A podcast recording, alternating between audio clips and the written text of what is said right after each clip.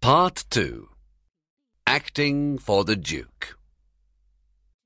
Everyone in Athens knew that Theseus was going to be married to Hippolyta. Many people were wondering how they could celebrate the event in a way that would please the Duke. Everyone wanted to honor the Duke by organizing a special entertainment for him and his bride. There was a weaver in the city called Bottom. He and his friends had decided that they would perform a play for the Duke. They had never performed in a play before, but they were certain it would be easy to do. They held a meeting to decide what play they should perform and the parts that each of them should play.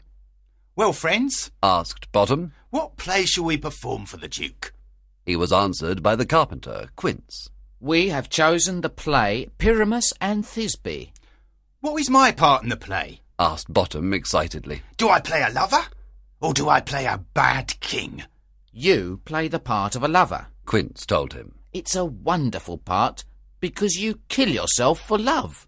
Bottom was very excited at the idea of the part he was to play. Excellent. He cried, I'll be very good at it, I'm sure. I'll make the audience cry at my sufferings. You can be sure of that. He thought for a moment. But perhaps I'd be better as a king. He said thoughtfully. I could terrify them if I had the part of an evil king. He ran up and down excitedly, waving his arms about and pulling strange faces. He was trying to look strong and powerful, but he only looked ridiculous. His friends were embarrassed by his silliness. That was a bad king. Not bad, eh? He looked at his friends with a smile, expecting that they would compliment him on his efforts. No one said anything. Bottom looked disappointed. He thought his acting was wonderful, Let's continue then. he suggested to Quince. Now tell us who the other actors are. The next is flute. Quince told them. He turned to Flute, You play the part of Thisbe, the woman that Pyramus loves. he explained. I don't want to play the part of a woman, Flute complained. Besides, I'm growing a beard. It'll be ridiculous, Don't worry about that. Quince reassured him. If you wear a mask, no one will see your beard. All right then, said Flute. If I can play the part that way, I don't mind.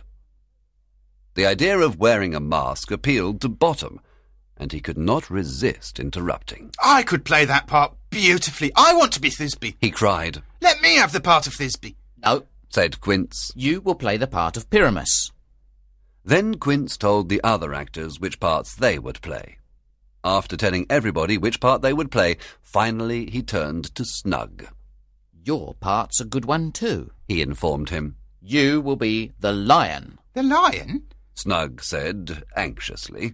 Is it a difficult part to play, Quince? Do I have to remember many long speeches? No, don't worry. Quince reassured him. The lion's part is very simple. You just enter and roar. It's very easy. Once again, Bottom was delighted at the idea of playing the lion. It seemed a much more wonderful part than his own. He interrupted the proceedings once again. Let me be the lion. He cried, Oh, do let me be the lion, Quince. I could do it so well. I would roar so loudly that it would frighten everybody in the audience. By now, Quince was becoming quite impatient with Bottom. A fine thing that would be. He said angrily, The Duke would be very angry if we frightened all the ladies. We'd all get into a lot of trouble. You're right. Bottom admitted eagerly. But I'd play the part of the lion very gently. No one would be scared at all. How many times must I tell you? Quince said angrily. You're playing the part of Pyramus. It's a lovely part. He paused for a moment. There is one other thing we need to do. We must practice our play in a quiet place away from the city. Let's go into the wood tomorrow night. We can practice there without being disturbed by anybody.